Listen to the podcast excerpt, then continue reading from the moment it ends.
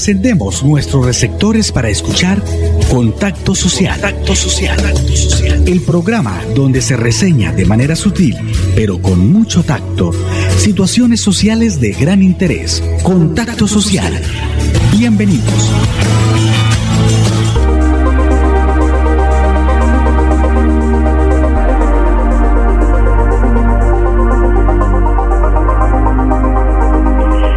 Buenas tardes, oyentes e internautas. Bienvenidos a nuestro programa Contacto Social de hoy viernes 11 de septiembre. 11 de septiembre, qué fecha tan trágica, no solamente para Estados Unidos, hoy en día para nuestro país, para Colombia, con todas estas tragedias de estos últimos días. Son las dos de la tarde, un minuto. No olviden acompañarnos siempre, amables oyentes, a esta hora y en vivo por Facebook. Nos ubican allí como Radio Melodía Bucaramanga. Nuestra línea WhatsApp es la 316-752-4648 y el número fijo habilitado en este momento es el 630-4794. Si desean comunicarse con nosotros, nos gustaría, amables oyentes, escuchar sus opiniones con respecto a todo lo que está pasando en el país a raíz de la muerte del señor Javier Ordóñez a manos de la policía. Dos de la tarde, dos minutos. Vamos a una pausa en Contacto Social.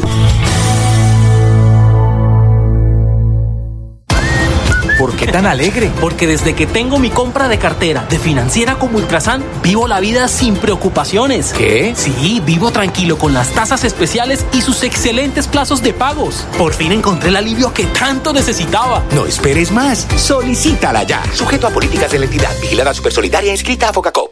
Tú te has adaptado a nuevos retos. En la Universidad Cooperativa de Colombia también lo hicimos. Por eso hemos creado para ti la combinación perfecta. Aprende en ambientes virtuales desde cualquier lugar y realiza tus prácticas en la U con protocolos que cuidan tu bienestar. ucc.edu.co Universidad Cooperativa de Colombia. Vigilada mi educación. Celebramos en familia el aniversario Cajazán. Vive una experiencia digital desde casa el 20 de septiembre a partir de las 8 de la mañana. Y en la tarde, gran bingo concierto con el grupo Cabras. Inscríbete en www.cajazán.com. Exclusivo afiliados Cajazán. Tarifas 100% subsidiadas para categorías A y B. Vigilado Supersubsidio. Estamos de regreso en Contacto Social.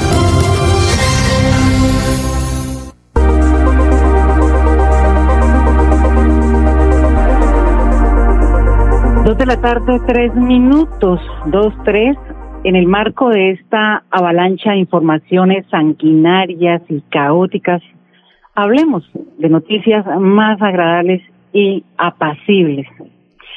De esta manera, pues damos espacio entonces al siguiente oasis informativo en nuestro programa Contacto Social. Conscientes pues de la situación por la que está atravesando el país debido a la pandemia, y del alto riesgo de contagio en los sectores más vulnerables, la Fundación Comultrasan se unió a las campañas Me Pongo la 12 y Dame tu mano, en donde realizó en los meses de junio y julio más de 30 jornadas de entrega de mercados a familias de estratos 1 y 2 de la ciudad. Por eso nuestro contacto es con Diana Álvarez Arias, quien es la gerente de la Fundación Como Ultrasan. Señora gerenta, bienvenida, un gusto tenerla en nuestro programa, pues cuyo ADN también es lo social. Y bueno, cuéntenos más acerca de todas esas actividades que ha realizado la financiera a través de la Fundación Como Ultrasan en medio de esta pandemia. Un saludo muy cordial a todas las personas que en este momento nos oyen, a la emisora por esta amable invitación y de verdad que es un placer para mí estar aquí con ustedes el día de hoy. Quisiera compartirles que desde el inicio de la pandemia, la Fundación Comultrasan ha adelantado importantes campañas con entidades públicas y privadas. Una de ellas es Me Pongo la 12 por Bucaramanga, en donde entregamos más de 2.600 mercados a las familias de estratos 1 y 2, a microempresarios, empleados del calzado, vendedores informales y a muchísimas personas que a raíz de esta situación perdieron sus empleos. También dentro de esta campaña entregamos más de mil máscaras de protección a los trabajadores, operarios y algunos usuarios de Metrolínea. Por otra parte, apoyamos la campaña Dame tu mano hermano, en donde se entregaron mercados a la comunidad de periodistas y comunicadores sociales eh, de Santander. En Financiera como Ultrasan, nosotros entendemos la importancia de cuidar la salud y el bienestar de los asociados, de su familia y de la comunidad. Y por esta razón hemos adelantado más de 7.000 llamadas de teleconsejería con profesionales médicos y psicólogos. Y recientemente entregamos a los hospitales universitarios de Santander y al Hospital San Juan de Dios de Florida Blanca más de mil elementos de protección para el personal asistencial gracias a una donación que recibimos de las cooperativas de Corea del Sur.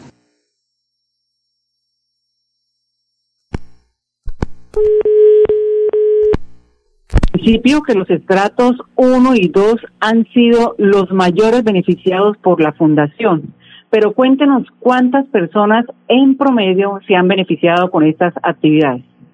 Bueno, primero quisiera aprovechar la oportunidad para contarles que antes de la pandemia nosotros veníamos adelantando actividades como brigadas de salud, capacitaciones con líderes comunales, donación de kits escolares y capacitaciones en liderazgo transformacional para los niños y jóvenes de la ciudad. Y con gran satisfacción les cuento que hasta la fecha hemos logrado impactar más de 15 mil personas con una inversión que ha hecho la Fundación y la financiera como Ultrasan de más de 688 millones de pesos. Bueno, ya pues conocimos las actividades que la cooperativa financiera como Ultrasan pues ha realizado a través de su fundación. Ahora cuéntenos cómo finalizarán las actividades en este 2020 y cuáles son las proyecciones para el 2021. En lo que resta de este año, eh, la Fundación Como Ultrasan, desde su sentir solidario, espera continuar con actividades sociales en pro del bienestar de los santanderianos. Y para el año 2021 estamos realizando la proyección y los ajustes con las nuevas realidades para adelantar iniciativas enmarcadas en nuestras líneas de acción que son salud, vivienda, educación, cultura y arte, medio ambiente, fortalecimiento y desarrollo empresarial. Y estamos seguros eh, que con esto vamos a llegar a muchos hogares con el propósito de aportar un granito de arena que aporte al desarrollo integral de muchas familias. Y nuevamente agradezco este espacio que nos dan para compartir con ustedes, los amables oyentes, sobre las actividades sociales de la financiera y la Fundación como Ultrasan y les deseo un feliz día. No, pues muchísimas gracias a usted, Daniela Álvarez Arias gerente de la Fundación Comultrasan, el brazo social de la financiera Comultrasan, la más importante cooperativa que tiene nuestro país y que siempre pues ha apoyado a la ciudad con sus obras sociales. Ahora pues su apoyo lo hemos reflejado en el cuidado de la salud de los bumangueses. Dos de la tarde, ocho minutos. Vamos a una pausa en Contacto Social. ¿Pensando en cómo impulsar tu negocio? No te preocupes. En Financiera como Ultrasan, hoy más que nunca estamos contigo. Si eres microempresario independiente y necesitas capital para invertir en tu negocio, solicita tu crédito independiente y disfruta de bajas tasas de intereses y condiciones especiales. En Financiera como Ultrasan, nuestra pasión por cooperar nos inspira a avanzar juntos. Estudia un pregrado o posgrado en la Universidad Cooperativa de Colombia con un descuento del 10% en el valor de tu matrícula y con la inscripción gratuita. Aprende en ambientes virtuales desde cualquier lugar y realiza tus prácticas en la U con protocolos que cuidan tu bienestar. ucc.edu.co Universidad Cooperativa de Colombia. Vigilada mi educación. Con gran responsabilidad periodística, Contacto Social Contacto Social analiza los acontecimientos que son noticia, los temas sociales de su interés. Contacto Social. Escúchenos de 2 a 2 y 30 de la tarde por Radio Melodía. Contacto Social. Periodismo ético por una sociedad mejor. En tiempos difíciles es cuando se refleja de qué estamos hechos en Santander. Esta pausa de la vida nos hace mostrar la fortaleza, la esperanza, la pujanza que caracteriza a la gente santanderiana. En medio del silencio, la distancia y la prevención, en Cajazán, seguimos transformándonos para lograr estar cada día más cerca, para llegar más lejos. Hemos querido seguir en contacto contigo, desde casa, en familia. Temas de interés, de actualidad, están en Contacto Social.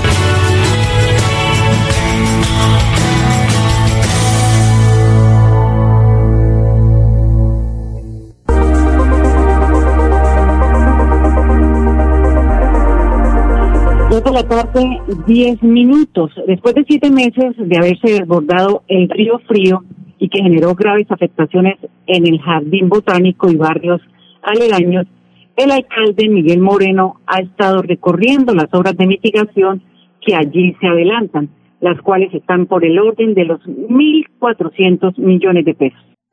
Bueno, siete meses después de lo que ocurrió el 28 de enero de esta catástrofe natural que tuvimos en Florida Blanca que afectó diferentes sectores del municipio, vemos que con mucho esfuerzo y con un trabajo mancomunado con la CDMB se logró la inversión de más de 1.400 millones de pesos que permiten la recuperación del cauce del río, sobre todo en el sector del jardín botánico. Se han adelantado diferentes gestiones y actuaciones, tanto con esfuerzos municipales como en los conjuntos con la CDMB y con la Unidad Nacional de Gestión del Riesgo para solucionar problemáticas que presentaron en ese momento, pero adicionalmente para generar obras de contención como las que hoy se están aquí entregando en el Jardín Botánico, adicionalmente al proyecto de los 29 mil millones de pesos que ha sido radicado y que ya se encuentra en todo el trámite de aprobación por parte de la Unidad Nacional de Gestión del Riesgo para garantizar que en las épocas de lluvias y sobre todo en esta que ha iniciado no vayamos a presentar diferentes dificultades como las que se presentaron hace 28 de enero. Bueno, hoy el aislamiento preventivo obligatorio, hoy el COVID-19 nos ha llevado a cambiar muchísimo la dinámica económica e incluso las dinámicas de esparcimiento, pero cuando ya todo esto se haya podido solucionar y se hayan reactivado diferentes sectores de la economía, vamos a contar nuevamente con nuestro jardín botánico que muy bien administrado por la CDMB va a contar con toda la prestación de los servicios que antiguamente teníamos, luego de ver cómo haberse presentado todas estas dificultades, haberse dañado los lagos, haber perdido parte de la fauna y de la flora del jardín botánico, se logra esta recuperación tan importante para que pueda estar nuevamente eh, accesible al público.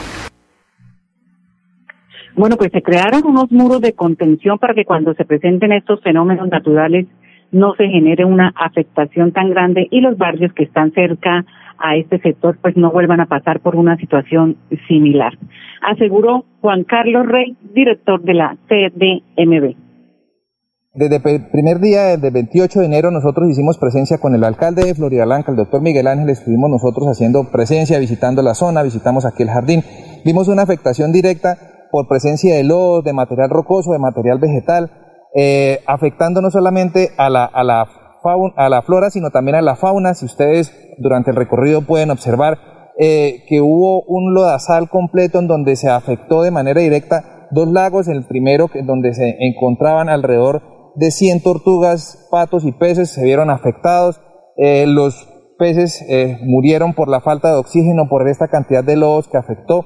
También las plantaciones que se encuentran alrededor de, nuestro jardín también se vieron afectadas por la cantidad de lodos y la eh, cantidad de roca que eh, pudo ingresar dentro de, las instalaciones del jardín. Eh, en, el punto de captación de, agua, que se encuentra en la parte alta del, río, iniciando el jardín, pues en esa parte de la bocatoma también hubo una afectación, no solamente perjudicando al, al, jardín botánico, sino al conjunto residencial Paragüitas. Eh, nosotros empezamos a intervenir esa bocatoma, se hizo la recuperación de esa bocatoma, del, del canal que transporta el agua, la recuperación eh, de los, eh, en la intervención del río, del material rocoso se empezó a, se empezó a extraer los bambusales, el, el lodazal y demás material vegetal que hacía presencia en su momento empezamos a intervenir también los dos lagos, tanto el artificial como el natural, eh, y el, la zona y hacer un proceso de embellecimiento de, este parque que es un, eh, un sitio muy común para nosotros los habitantes del área metropolitana. Pues la, la inversión que se realizó fue alrededor de, uno, de 1.400 millones de pesos. Fue una inversión que se planeó desde el momento en que eh, ocurrió este fenómeno en compañía del alcalde, gracias a su gestión y trabajo en equipo que hicimos las dos entidades. Se hizo esa inversión acá eh, se crearon unos muros de contención para que en este momento o a futuro, cuando se vuelva, que Dios no quiera, se vuelvan a presentar este tipo de fenómenos, la afectación sea mucho menor y los barrios más abajo, como Santa, Santa Coloma, no se vean afectados de esa gran manera y pues las familias eh, afectadas, sus vehículos, sus propiedades, sus negocios y demás, evitar este tipo de acciones a futuro. Pues efectivamente, construcción de muros en gaviones para proteger los bordes del río, dragado del río frío, para mejorar la capacidad hidráulica del cuerpo de agua, limpieza y retiro manual de material sedimentado, entre otras obras de rehabilitación y reconstrucción se hicieron en este hermoso parque natural, según Edgar Gómez, director de la obra. Las adecuaciones puntuales eh, que se dieron eh, con ocasión de las avenidas torrenciales que subieron en el mes de enero hacia finales fueron todas las adecuaciones por daños en los lagos principales que se colmataron y sedimentaron totalmente por el arrastre que trajo el río, protección de la ribera eh, a la altura del jardín botánico, con muros en gaviones que también venían afectando y socavando las cercanías de, de la infraestructura que pertenecía al jardín botánico. También hicimos la recuperación de jardines, recuperación de senderos, que pues con ocasión de esta avenida torrencial eh, se vieron afectados. Dentro del alcance que teníamos como contratistas en el tema de fauna, pues eh, no hubo ninguna intervención, eso fue parte de la CMB en el momento de la de la tragedia, eh, ya nosotros como contratistas hicimos fue más una recuperación de flora en términos de recuperación de jardines, de zonas que se sedimentaron completamente y pues perdieron todo, todo el tema del verde que se maneja acá. Entonces se hicieron, eh, se sembraron nuevas especies, se recuperaron jardines, se limpiaron, se descolmataron, pues para que, digamos, siguieran creciendo ahí las especies. Florida Blanca es noticia en contacto social.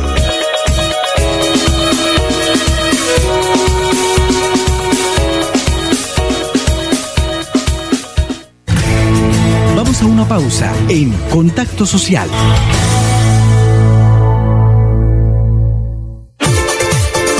Con gran responsabilidad periodística, Contacto Social. Contacto Social analiza los acontecimientos que son noticia, los temas sociales de su interés. Contacto Social.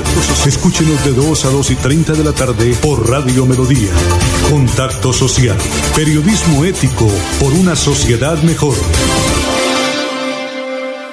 Estos son los errores más frecuentes al usar un tapabocas. Ponérselo sin lavarse las manos. Tocar la parte interna y externa del tapabocas. Descubrirse la nariz. Quitárselo para hablar con otra persona. Llevárselo a la barbilla o al cuello. No cometas estos errores y recuerda que los tapabocas de referencia N95 son exclusivos para profesionales de la salud. Consúltenos su caso Juris Lawyers. Somos un equipo profesional de abogados preparados para ayudarle a solucionar sus conflictos o problemas.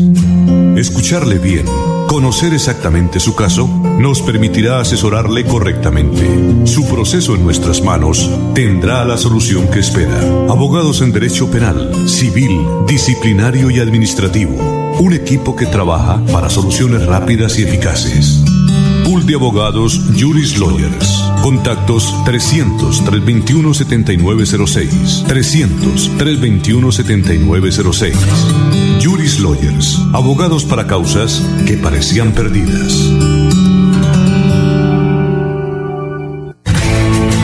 Sigue en sintonía de Contacto Social.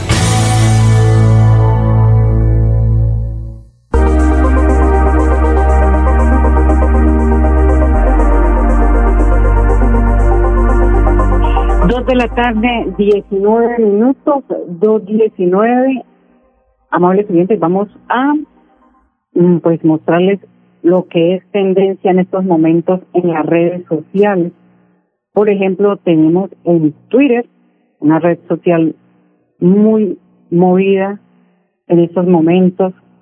Se dice que ya son 13 las personas que han muerto en los dos días de protesta en Bogotá y Soacha por la indignación que generó la muerte del ingeniero y abogado.